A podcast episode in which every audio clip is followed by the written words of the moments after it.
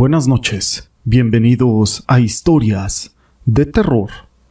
Los hombres de hoy creemos que ya no tenemos mucho por conocer, que ya no hay nada nuevo que descubrir.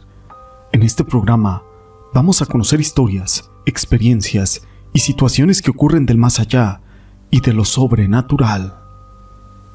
En Chihuahua existe una leyenda, una leyenda llamada la Gruta del Diablo, y estos hechos fueron investigados por el licenciado Gregory Quintero, a quien le mando un saludo. Quiero contar una historia que le pasó a un amigo y yo la viví junto a él, cuando éramos militares, y esto pasó en el estado de Chihuahua. Allá en Chihuahua hay una gruta que hace cruz y la gente la llamó la Gruta del Diablo. Yo tuve la dicha de conocerla, ya que ahí llegamos a acampar con la milicia.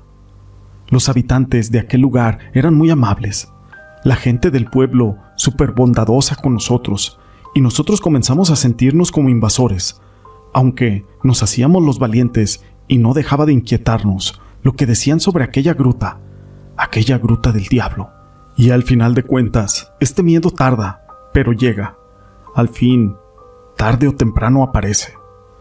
En una ocasión la gente del pueblo fue a buscarnos y cuando nos vieron nos dijeron, con que ustedes son los nuevos soldados que nos van a proteger de lo que habita en aquella gruta? Sí, nosotros somos los nuevos, les respondimos, pero venimos a otra cosa. Pues cuídense mucho, dijo un lugareño, ya que en esa gruta en realidad vive el demonio y se aparece a diario a las 3.30 de la madrugada, y se aparece en medio del sendero, ofreciendo sus favores, y te da solamente dos opciones. Pero la gente cuenta que cuando se aparece se viene un olor a azufre insoportable. Se escuchaban comentarios en el pueblo de que se le ha ofrecido a muchos y que estos han quedado locos después de haber estado ahí. Nosotros solamente escuchábamos y nos retiramos. Pero un compañero de mi grupo dijo, yo voy a ir, yo no creo que se aparezca nada ahí. Y si es que se aparece, yo quiero hablar con él para pedirle algo. ¿No escuchaste lo que dice la gente que todo el que va pierde su sano juicio. No importa, yo de todas maneras voy a ir, fue lo que contestó ese compañero. Al siguiente día le tocó la guardia y él fue a la cueva. Iba con toda la confianza de que se le aparecería ahí y le daría lo que él pidiera. Al día siguiente mi compañero no aparecía, así que el comandante nos mandó y salimos varios elementos a buscarlo, y fue cuando hallamos a un campesino que lo traía. Lo había encontrado como si algo lo hubiera espantado. Él no contó qué fue lo que le pasó, aunque nosotros tampoco. Le preguntamos. Él no quedó bien de su cabeza, no coordina bien, pero al fin está vivo. En realidad no sabemos si se espantó con una bola de fuego que por la noche se veía pasar. Así que tuve que ir a hablar con aquel campesino que lo había encontrado y lo investigué. Y me dijo, la verdad, amigo, yo creo que de seguro vi al diablo, pero lo que más me sorprende es de que todavía él está consciente y no quedó totalmente loco como todos los demás. En ese momento le pregunté al campesino, Oiga amigo, ¿usted de verdad cree que allí habita el diablo? Claro que sí, me respondió tajante. Yo ya lo vi en una ocasión que fui a aquella gruta y se me apareció muy elegante. Me ofreció dos opciones que tomara oro de la cueva o que me marchara. Yo le dije, no quiero tu oro. Quiero que por favor ya te vayas del pueblo para que no sigas haciendo más daño. Él me respondió con una sonrisa. Daño, yo no hago daño. El daño ya lo tienen ellos en su alma y es su ambición, la ambición de todos ustedes. Si yo me voy, su ambición de todas maneras siempre va a existir y sus deseos de poder es lo que me hace poder seguir viviendo. Por eso estoy aquí en mi hogar y aquí seguiré. No me iré nunca. Yo estoy muy contento aquí. Además recuerda de que la ambición siempre tiene un precio y solo es cuestión de no caer en ese maldito deseo de avaricia y ambición y eso depende de todos los que me vengan a buscar para pedirme riquezas. Mi amigo aún vive.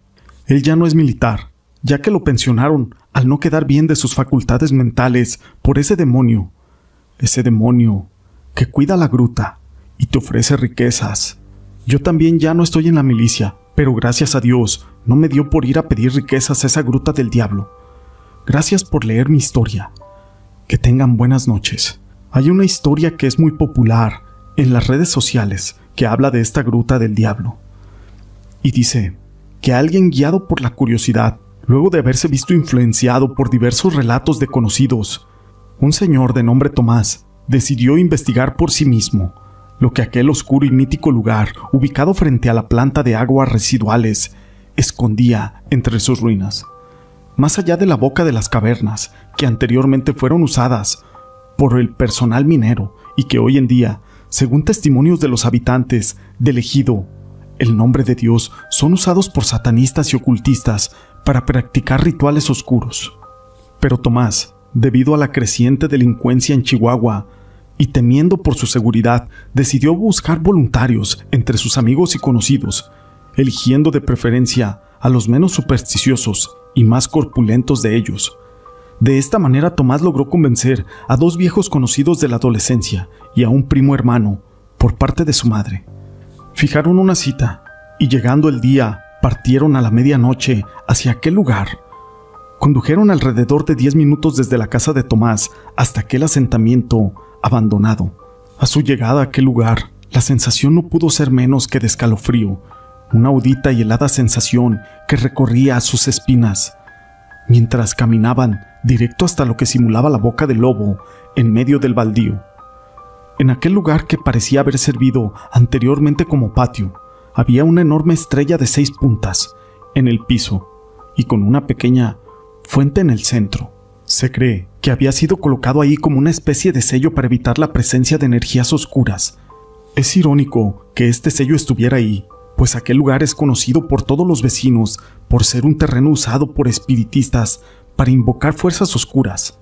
A la entrada de la caverna, cuando todos caminaron hacia ella, pudieron ver un cráneo cornudo arrojado en el suelo, junto a un montículo de sal.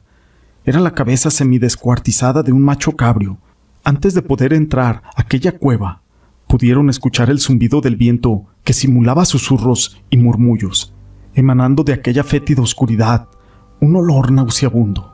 Mientras se dirigían hacia las tinieblas, salían murciélagos, a falta de criterio espiritual o de un instinto funcional. Tras varios metros internados en aquella penumbra, apenas rota por los rayos de sus linternas, llegaron a lo que parecía ser el final de aquel camino, donde su sorpresa no podía ser descrita con palabras o una sensación alguna para aquellos que han vivido un horror similar. El cuerpo de aquel macho cabrio que encontraron a la entrada estaba frente a ellos, colgado, de patas con un gancho, cubierto casi todo completamente de moscas. Alrededor de él había buitres sacrificados llenos de plumas negras. Aquella estatua humanoide con cabeza de chivo los miró con ojos de bronce fríos e inexpresivos, como esperando a que el miedo petrificara por completo sus cuerpos. En eso Tomás apenas pudo reaccionar para mirar a sus compañeros, que antes se habían colocado a sus espaldas.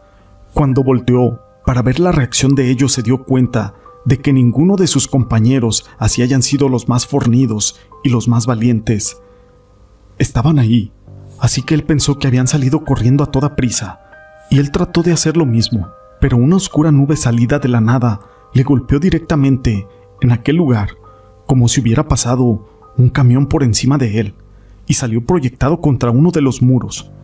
Un ardor en su pecho y en la espalda le hizo gritar. Finalmente, saliendo de aquel catatónico estado en que había caído, de nuevamente sintió el terror, ya que él sentía unas enormes manos jalándolo de la camisa y arrastrándolo hacia el exterior de la gruta. Pero era Emanuel, su primo, que al escuchar aquel grito volvió a entrar solo a aquella caverna para liberar a Tomás, que estaba ahí prisionero. Así salieron de aquella gruta, con el ardor quemándole aún su pecho. En ese momento desabotonó su camisa para encontrarse con una sorpresa. Le habían dejado marcado su pecho y su espalda. Perdió el sueño durante un par de semanas, hasta que el mismo cansancio le hizo finalmente caer dormido. De aquella experiencia Tomás conserva aún aquellas marcas que la invisible presencia le dejó en el pecho y en la espalda. Esta historia la quise compartir con ustedes. Si les ha gustado, déjenme su pulgar arriba, no olviden en dejar sus comentarios y gracias por ser parte de este canal.